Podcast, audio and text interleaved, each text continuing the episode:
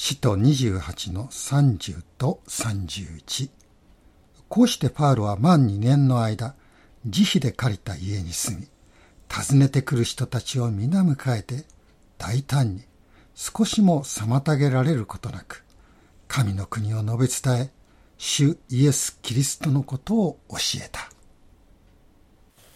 先週はパウロがカイザルに上訴しローマに行くことになった。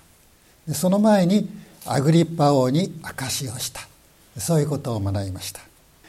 パウロの証しが終わり人々が退場してから王と総督は言いました。あの人は死や投獄に相当することは何もしていない。パウロの弁明と証はアグリッパとフェストの心に確かに届いたのです。二人は共にパウロの潔白を認めました。でアグリッパは言いました。この人はもしカイザルに上訴しなかったら釈放されたであろうに。とてもパウロに同情的です。しかしパウロがローマの法廷に上訴したこと。その背後には神様のお導きがありました。パウロがもしカイザリアで釈放されたとしたらそこはまだエルサレムの祭司長たちの影響が及ぶところですからパウロの身の安全は保証されなかったでしょう。神様はパウロを一番安全な場所ローマへと最も安全な方法で送ろうとなさったのです。使徒の27の1に「さて私たちが」という言葉が出てきます。この私たちの中にこの人の働きを書いたルカが入っています。2節にアリスタルコも同行したとあるようにルカとアリスタルコの2人がパウロと一緒にローマに向かったことが分かります。当時地位ある人々は一人旅しませんでした。主人を世話するしもべが必ず付き添ったんです。しもべを従えていないような人は軽く見られました。パウロもルカもアリスタルコも皆キリストにあっては等しく兄弟たちですよね。互いに同労者であった。けれどもルカとアリスタルコは進んでパウロのしもべになったのです。二人は実際にパウロのしもべとして何くれとなくパウロの世話をしただろうと思います。このことはパウロをローマまで連れていく務めを与えられた百人隊長ユリアスに良い印象を与えたと思います。この百人隊長がパウロに親切にしたのは総督からそうするようにと。命じられていたかもしれませんしまたこの百人隊長自身もとても親切な人だったのかもしれませんが同時に彼がパウロが2人のしもべを従えている風格のある人物としてそういう人物として彼の目にパウロが映ったからだろうと思われます。イエス様はパウロがまだエルサレムにいた時ですが勇気を出しなさい。あなたはエルサレムで私のことを明かしたようにローマでも明かししなければならないと言ってパウロを励ましてくださいました。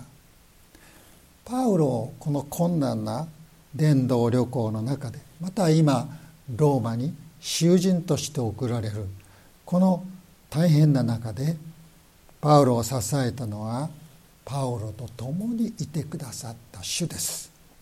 そして主が共にいてくださるということはどうやって確信できたかというと主の言葉によってです。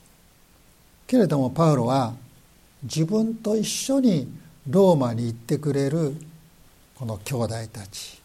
また信仰者ではありませんけれども自分に親切にしてくれる百人隊長そういう人たちを通してああ主のお言葉は真実なんだということを確認することができたと思うのです。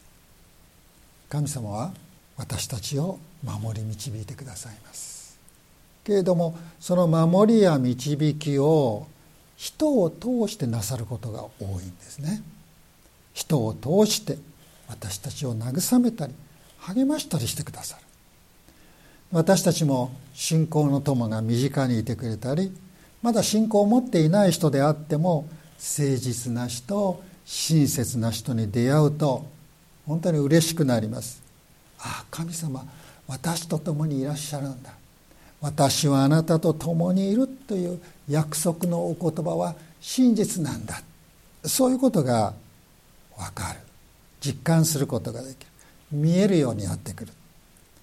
ですから人との交わりを大切にしたいと思いますしその中にある神様の恵みを本当にしっかりと見落とさないで見て神様を称えたいと思うのですね。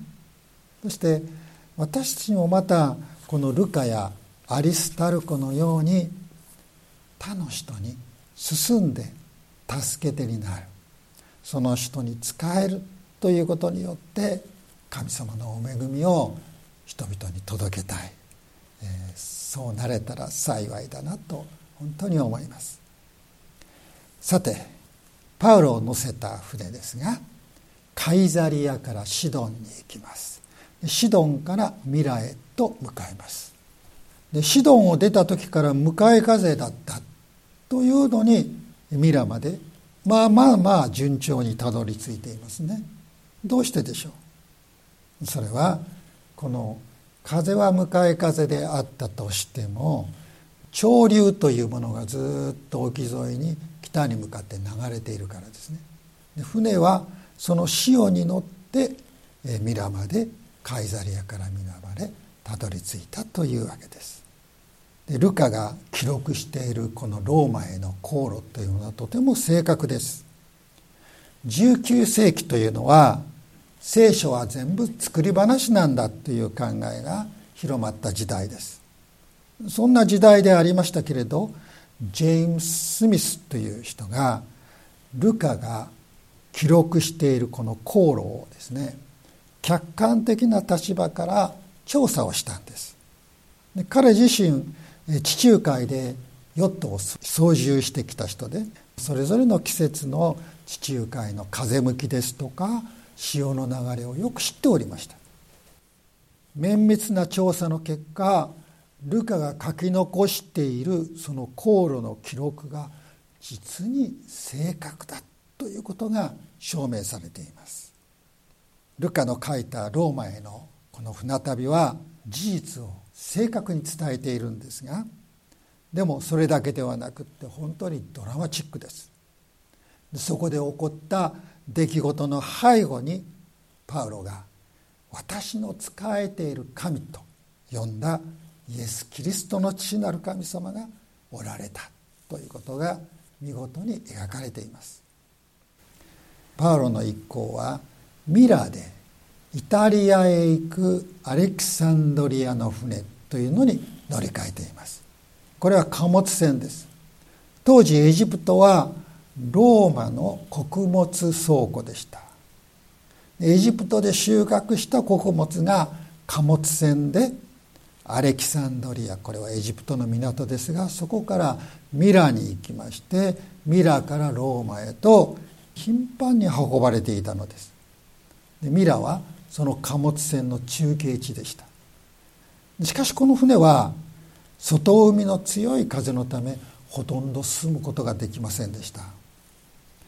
クレテの島の南にあります。良い港。良い港というのは、うん、良い港という名前の港です。フェイアイヘイブンスと言いますけれどもそこに避難します。そこで風向きが変わるのを待ったのです。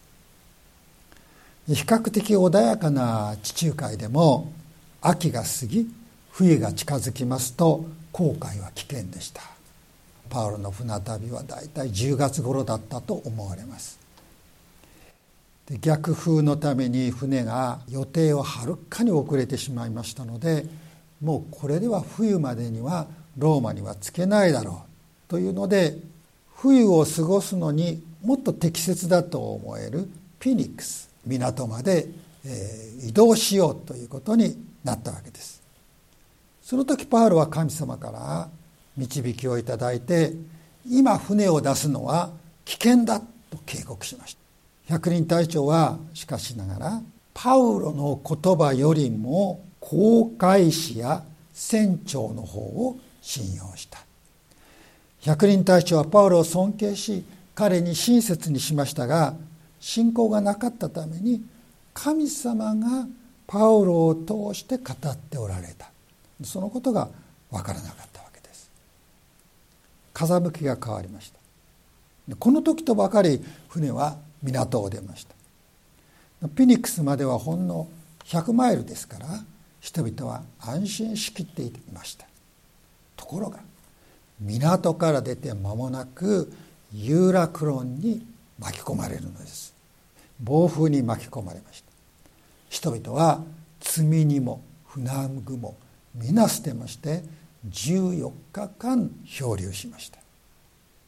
その時パウロは立って人々を励ましました。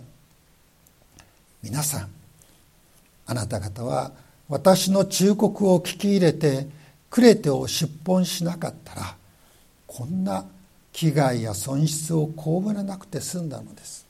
しかし今お勧めします。元気を出しなさい。あなた方のうち命を失うものは人にもありません。失われるのは船だけです。昨夜私の主で私の仕えている神の見つかいが私の前に立ってこう言いました。恐れてはいけませんパウロ。あなたは必ずカイザルの前に立ちます。そして神はあなたと同棲している人々を皆あなたにお与えになったのです。ですから皆さん元気を出しなさい。すべて私に告げられた通りになると私は神によって信じています。私たちは必ずどこかの島に打ち上げられます。でこのパウロの言葉の通り船はマルタ島に打ち上げられました。乗組員も百人隊長とその兵士たちも誰一人損なわれることなくしかもマルタ島の首長のポプリオという人に歓待されましてそこで冬を過ごすことができました。でこの間人々を励まし指導したのは百人隊長でも船長でもありませんでした。囚人としてローマに連れて行かれるパウロだったのです船が嵐に巻き込まれた時船長や航海士が持っていた知識も技能も役立ちませんでした。船は何日も漂流し助かる見込みもなくなりました。その時百人隊長は自分に授けられている権威を持って何かができたでしょうか？何もできませんでした。人の力の及ばないことが起こる。人々が生きる希望を失ってしまう。そういう時に人々に元気を出しなさいということができるのは神の言葉を持っている人です。神の言葉そのものなんです。最初百人隊長や船長はパウロの警告に耳を傾けませんでしたが今はパウロを通して語られる神様の言葉に聞き従うそしてその神様の言葉によって彼らは命を救われたのです。ガリラヤ湖の嵐を沈めてくださった主イエス様は地中海の嵐を沈めパウロを守ってくださいました。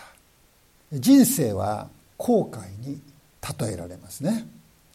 人生の後悔。いつも順調とは限りません。嵐が吹き荒れること一度や二度ではないでしょう。行き先が分からなくなってしまってさまよってしまうこともあるでしょう。しかし神様の言葉を持つ者はそれによってその嵐を乗り越えることができます。神様の言葉によって望む港にたどり着くことができます。神様の言葉には私たちの魂を救うだけでなく実際的な事柄においても人を救うその力があるんだということをここから私たちは学ぶことができると思います。さて28章に入りますが使徒の働きの最後の部分にはパウロがローマに到着したことローマのユダヤ人を説得しようとしたことが書かれていますね。パウロは自分の家に住むことを許されましたけれどそこから外出することはできませんでした、まあ、人を招くことができましたのでパウロはローマに着いたらまずローマのユダヤ人主だった人たちを招きました。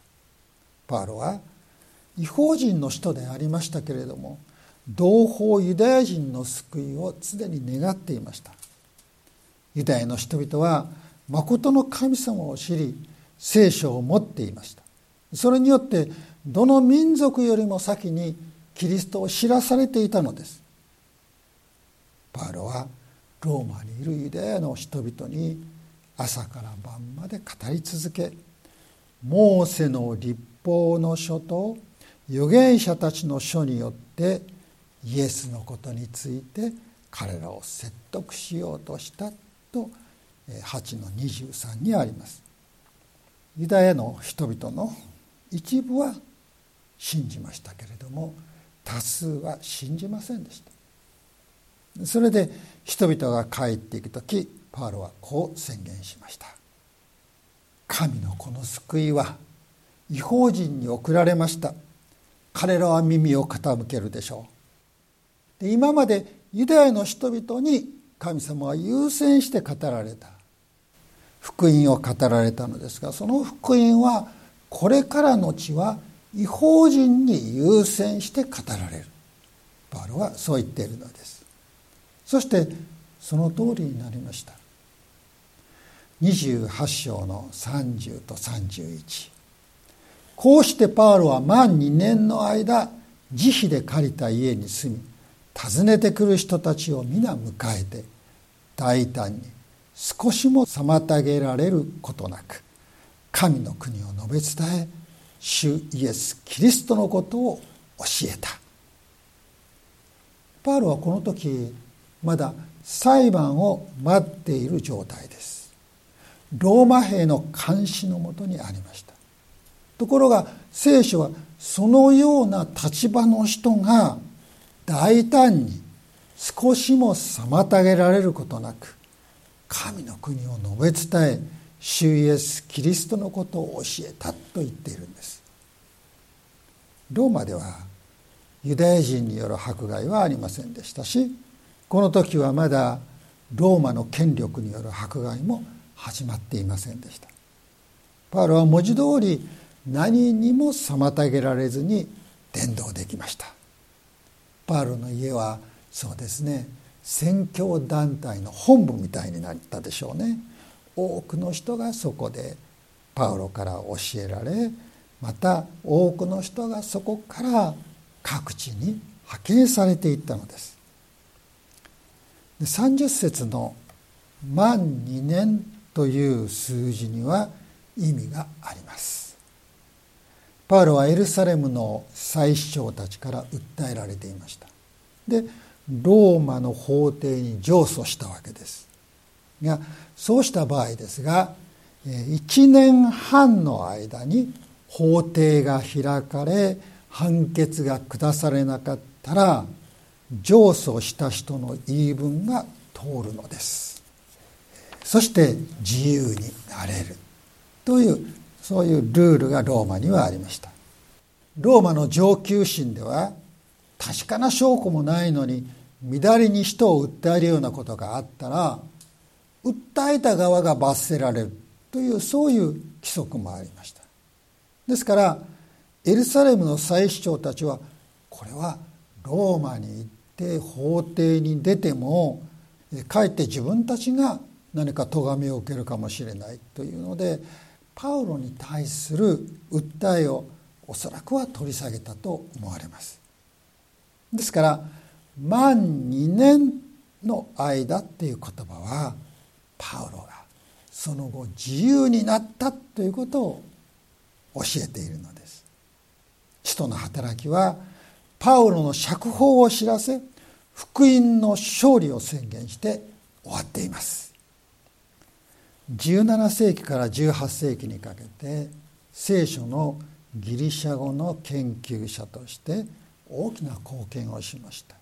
ヨハナン・アルブレヒト・ベンゲルという人がいるんですがこのベンゲルはこの使徒の28章の30節と31節に仲介をしてこう言っています。パウロのローマ到着福音宣教の最高潮使徒の働きの大団円これこそ神の言葉の勝利である。実に使徒の働きはエルサレムに始まりローマに終わる。使徒の働きはペンテコステの日エルサレムでペテロによって語られたあの福音がローマでもパウロを通して語られローマの全土に力強く広まっていったということを描いているわけです。パウロがローマに向かったのはフェストが総督に就任した時でしたね。それはおそらく59年か60年とされています。そうしますとパウロがローマで万2年を過ごした時には63年頃になっていたという計算になります。ですから使徒の働きは紀元30年のペンテコステから63年のパウロの釈放まで三十数年間の出来事を描いているということになるわけです。皆さんわずか30年。一世代も経たないうちに福音がローマ帝国の本当に隅々と言っていいほどに広まった。これは驚くべきことです。同じようなことはどの時代にもありませんでした。64年にローマの大火災が起こりました。これは皇帝ネロがローマを新しく建て直したいので彼が焼き払ったと言われていますがネロはこれはキリスト者が放火したのだ。クリスチャンのやったことだ。というそういう噂を流しましてクリスチャンキリスト者への迫害が始まったのです。この迫害の中でパウロも紀元67年にローマで殉教しています。しかし人たちの殉教やその後の大規模な迫害にもかかわらず福音は広まっていきました。人たちが世を去ってもその働きを引き継ぐ人々が次々に起こされました。御言葉は世界に広がりました。使徒の働きが宣言した。福音の勝利はローマの迫害によってもキャンセルされませんでした。神の言葉は今に至るまで世界に広がり続けています。この神の言葉が私たちを生かします。私たちを養います。私たちを強めます。私たちを導いてくれます。そのことを信じてもっともっとこの御言葉に信頼しようではありませんか。御言葉への信頼の中に日々を歩みたいと思うのです。祈りましょう。父なる神様あなたの言葉には世界を創造し人々を作り変え身も心も癒し強める力があります。パウロをはじめ人たちや初代のキリスト者たちの力強い信仰の生涯や伝道の働きは彼らが神の言葉の力を知りそれに信頼したからでした。私たちも御言葉に信頼することによってその力を知り体験できるように導いてください。主イエス様のお名前で祈ります。アーメン。